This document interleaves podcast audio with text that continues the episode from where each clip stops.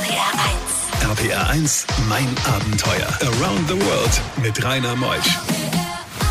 Einen schönen guten Morgen heute am Karnevalssonntag. Und ähm, ich muss mich beeilen. 16 Uhr geht's los in der Längses Arena zur Karnevalsparty. Da möchte ich sein, aber da haben wir ja noch Zeit hin. Ich habe mir Dennis Katzer eingeladen, damit heute Morgen wir mitgenommen werden auf eine der größten Reisen, die ein Mensch in der Menschheitsgeschichte bewältigt. Seit 30 Jahren ist er unterwegs mit seiner Frau Tanja. Viele von euch kennen ihn und wer ihn nicht kennt, der lernt ihn kennen. Heute bis 12. RPR 1, das Original.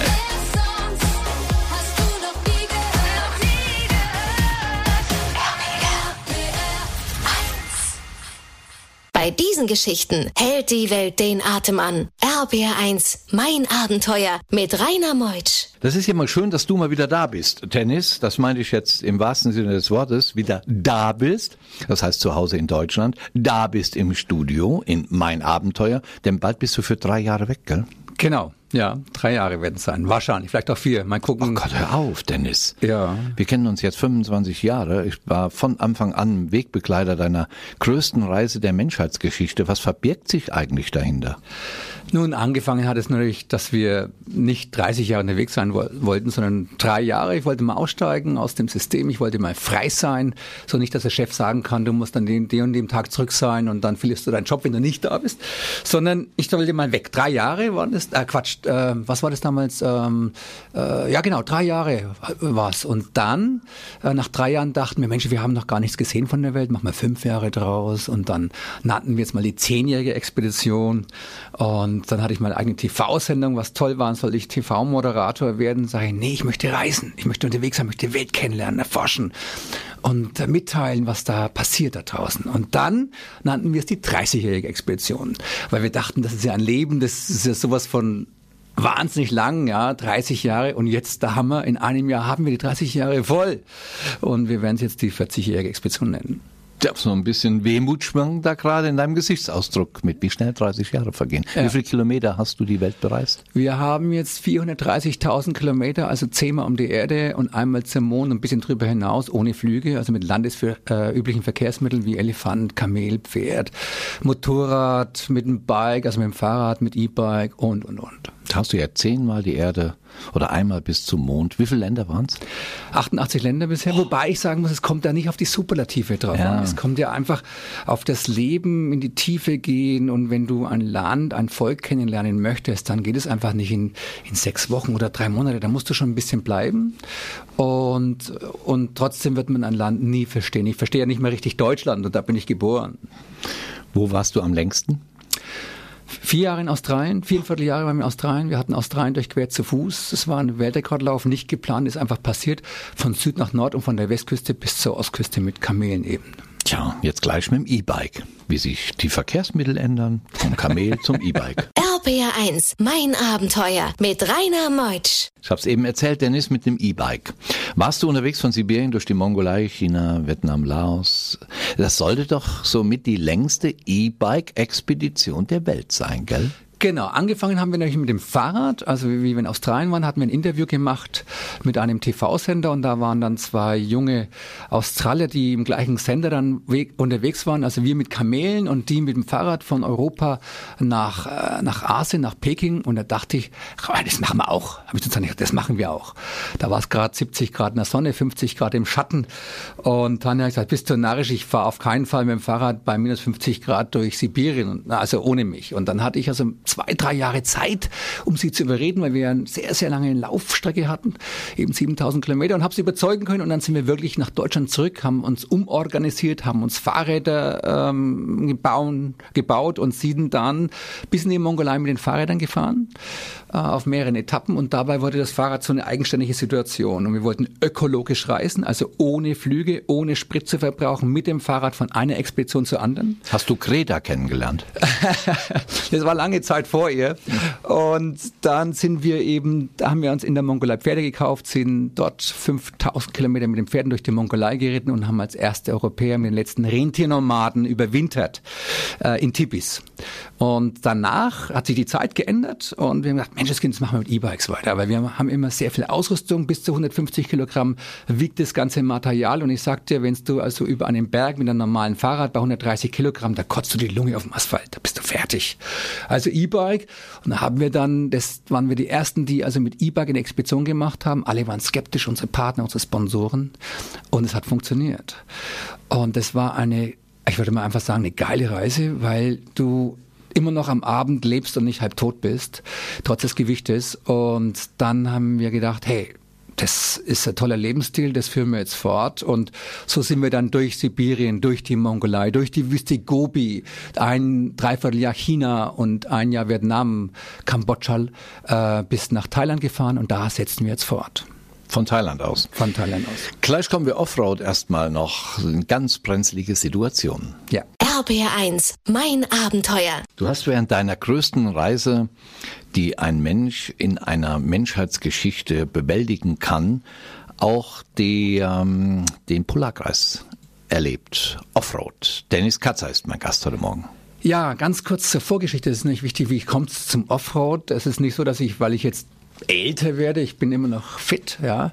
Ähm, und Offroad war nie mein Ding, auch Wohnmobilfahren war nie mein Ding, das war weit weg. Wir kamen von der Mongolei zurück und dann hat sich die ganze Politik geändert. Da ging es um Abgaspolitik und wir konnten mit unserem, wir machen auch Vorträge in Deutschland und im deutschsprachigen Raum und ich konnte mit unserem Fahrzeug wegen der Dieselabgassituation nicht mehr in Städte reinfahren. Es war ja verboten. Also was machen wir denn jetzt? Und dann haben wir gedacht, okay, wenn ein neues Fahrzeug, muss man sich vorstellen, ich musste ein funktionsfähiges Fahrzeug mehr oder weniger entsorgen, um ein neues zu kaufen, was sicherlich auch kein, was sicherlich auch kein, ähm, ja, kein Umweltschutzgedanke ist. Aber wie auch immer, ich mache die, die Sache kurz. Wir haben uns ein Offroad-Fahrzeug gekauft, ein richtig geiles Teil.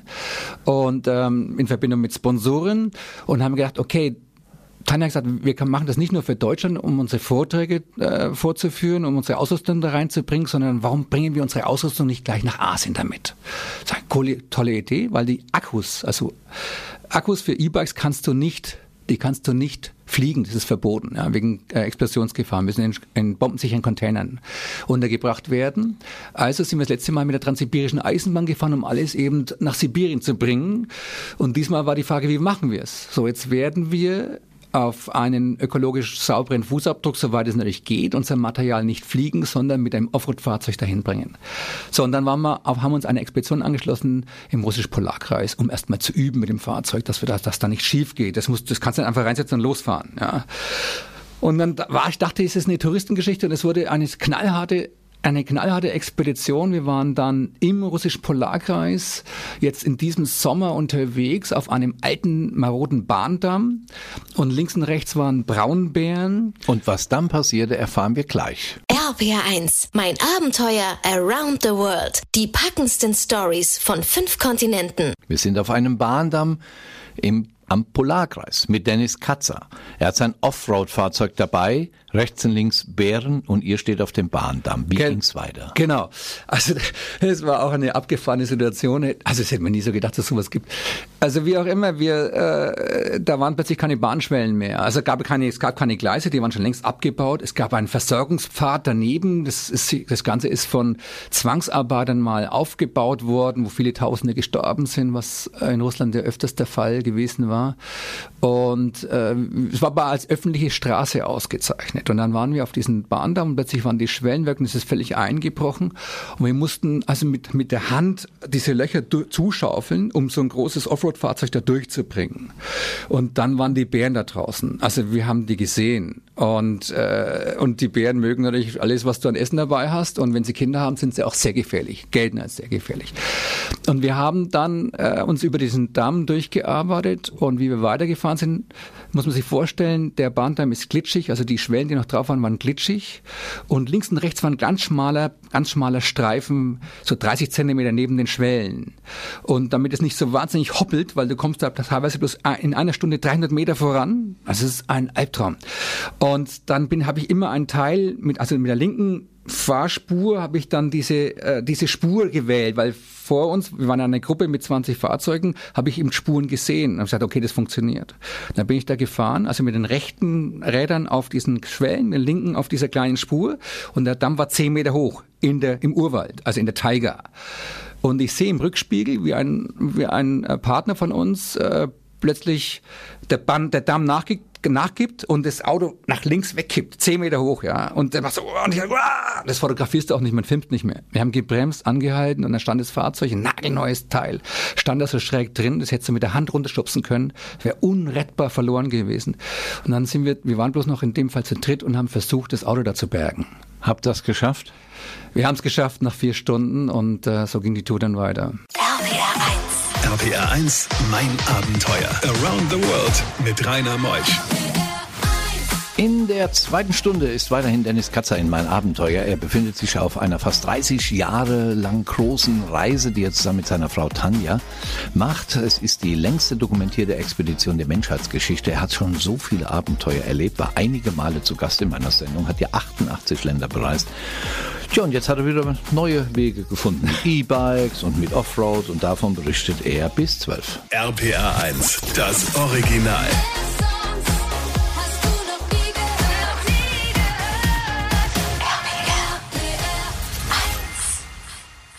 Bei diesen Geschichten hält die Welt den Atem an. RBR1, mein Abenteuer mit Rainer Meutsch. Dennis Katzer, heute Morgen hier Buchautor, tolle Website www.dennis mit einem N geschrieben, Bindestrich Katzer.com und er berichtet, er war gerade eben mit einem Offroad-Fahrzeug unterwegs im, am Polarkreis im Russischen und was wolltest du eigentlich da oben? Nun, es ging einfach um den Test, dass wir das Auto kennenlernen. Also das geht ja um Differentialsperren, die vordere, die mittlere, die hintere, wie du dich verhältst, ja, äh, wie du so das Auto wiegt um die 6,5 Tonnen. Das kannst du dann einfach reinsetzen und fahren. Und ich dachte eben, wenn ich mich jetzt dieser Tour anschließe, was ich noch nie gemacht habe in meinem Leben, ist es eine Touristentour und ganz einfach zu machen und es ist so ein Pille-Palle-Nummer. Was halt Touristen machen, schöne Tour, sich ausruhen und bisschen was sehen in der Welt. Naja, und dann waren wir eben auf diesen Bahndamm, was ich vorhin erzählt hatte und äh, haben unseren Partner da gerettet und äh, dann mussten wir Flussdurchfahrten machen und das Auto hat eine Warttiefe von 70 Zentimetern und das, und das Wasser ist ein Meter tief. Also Flüsse, äh, wo du dann durch musst, das sind also offizielle Verbindungswege in Russland und wir waren dann teilweise ein Meter tief und wenn der Motor einen Tropfen Wasser saugt, ist er hin, hast auch einen Totalschaden. Ja, und nachdem wir, da waren wir ungefähr 24 Stunden am Stück unterwegs und kommen dann irgendwann einmal an der nächsten Nacht an, beraten dann in der Gruppe über den Tag, über diesen furchtbaren Tag, weil wir da eigentlich alle raus wollten, nicht mehr raus konnten. Und dann explodiert die Gasheizung von unserem Auto. Und Pleiten, Pech und Pannen, ja? Gibt's doch eine Serie. Ja, ja, das war, also ich meine, das ist, da haben wir viel gelernt. Also wir können, kennen das aus, also die Gasheizung gab eine Verpuffung, Tanja saß im Auto, dann hat's diese Außenabdeckung wegexplodiert, das war wie ein Kanonenschlag und damit war diese Gasheizung im Eimer, wir hatten also keine Heizung mehr, nichts mehr, was bei den Regionen sinnvoll ist dort und so haben wir also so äh, zwei Wochen verbracht mit viel mit vielen Herausforderungen und letztendlich genügend Erfahrung für die kommende Tour. RPR1, mein Abenteuer mit Rainer Meutsch. Ist eigentlich, Dennis Katzer, die Fortsetzung der E-Bike-Expedition geplant? Da hatten wir eben noch gar nicht drüber gesprochen. Das, was du ja eben schon in vielen Ländern erlebt hast, machst du das weiter mit E-Bikes? Machst du das auch deshalb weiter, wegen der ganzen Klimadebatte? Nun, E-Bike war, also ich, wie gesagt, das war eine der ersten E-Bike-Expeditionen, die wir gemacht haben schon. Wir haben da angefangen ja schon 19, äh, 19, 2014 und äh, aufgebrochen bin ich 1991 mal.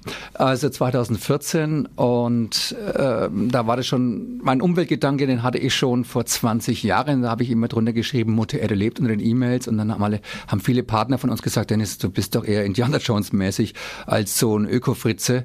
Und nee, das ist unsere Intention. Wir sind Botschafter für Mutter Erde. Uns geht's also nicht nur um Abenteuer, sondern uns geht's darum, dass wir den Menschen erzählen, wie in welcher katastrophalen Situation sich gerade unser Erdball bewegt. Ist das so? Es ist ganz furchtbar. Es ist viel schlimmer, als wir denken. Es ist so, kann man sich vorstellen, wir leben in Deutschland in einer Blase, alles ist wunderschön, der Müll weg, weggeführt, es ist, äh, die Sonne scheint, ja, und wenn du dann in China bist, dann waren wir in der größten Abgaswolke der Welt, die war so groß wie gesamt Spanien und die war ein halbes Jahr lang, so dass sich Tanja lang, Tanja Asthma geholt hat. Du kannst dann nicht, teilweise nicht weiter sehen als 100 Meter. Oder wenn du an einem Strand bist, irgendwo, egal wo auf der Welt, und der wird mal nicht gereinigt wegen Feiertage am Wochenende, dann ist das eine Müllhalde von so weit das Auge reicht, alles voller Plastik.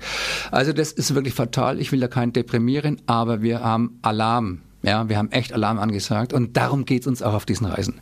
Also es geht nicht, äh, das Abenteuer ist der rote, der, rote, der rote Pfad, kann man sagen. Und wir werden jetzt eben mit unserem Expeditionsfahrzeug, und jetzt müssen wir, jetzt können wir nicht mehr durch China fahren, weil wir haben einen großen weißen Schäferhund dabei und die Chinesen lassen den Hund nicht mehr rein. Ähm, also nicht wegen dem Hund, sondern weil eben Hunde nicht rein dürfen. Die brauchen einmal Quarantäne. Müssen wir unsere Reiseroute umplanen und müssen jetzt über den Iran, aber über Türkei, Ostanatolien, Iran, wo die Unruhen gerade sind, Pakistan, mit den Terroranschlägen nach Indien fahren und so weiter. RBR1, mein Abenteuer. Du bist ja, Dennis Katzer, nun fast 30 Jahre unterwegs mit Tanja. Ja. Was würdest du eigentlich sagen, wenn ich einfach mal frage, was war so mit deine gefährlichsten Dinge, die du erlebt hast? Nun, da gibt es eine ganze Anreihe von gefährlichsten Dingen. Ich auf der einen Seite berichte ich nicht gerne in Interviews und in Büchern darüber, das macht das Abenteuer aus, aber wenn du da drin bist, willst du es nicht haben und auch nie mehr haben. Ja, die Chancen sind 1 zu 100, ich würde mal sagen, eine 1% Chance, dass dich das erwischt, aber es erwischt dich. Du brauchst bis lange noch unterwegs sein.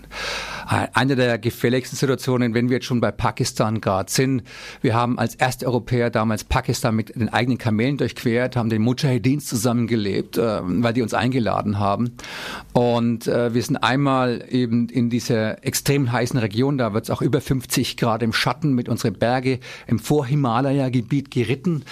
Und dann plötzlich hat ein, ist ein Schuss, hat ein Schuss geknallt und ist zwischen Vorderhof und Hinterhof meines Kamels eingeschlagen. Das ist eine Staubfontäne, das wünsche ich nicht, nicht dem ärgsten Feind, wenn ich welche hätte, ja.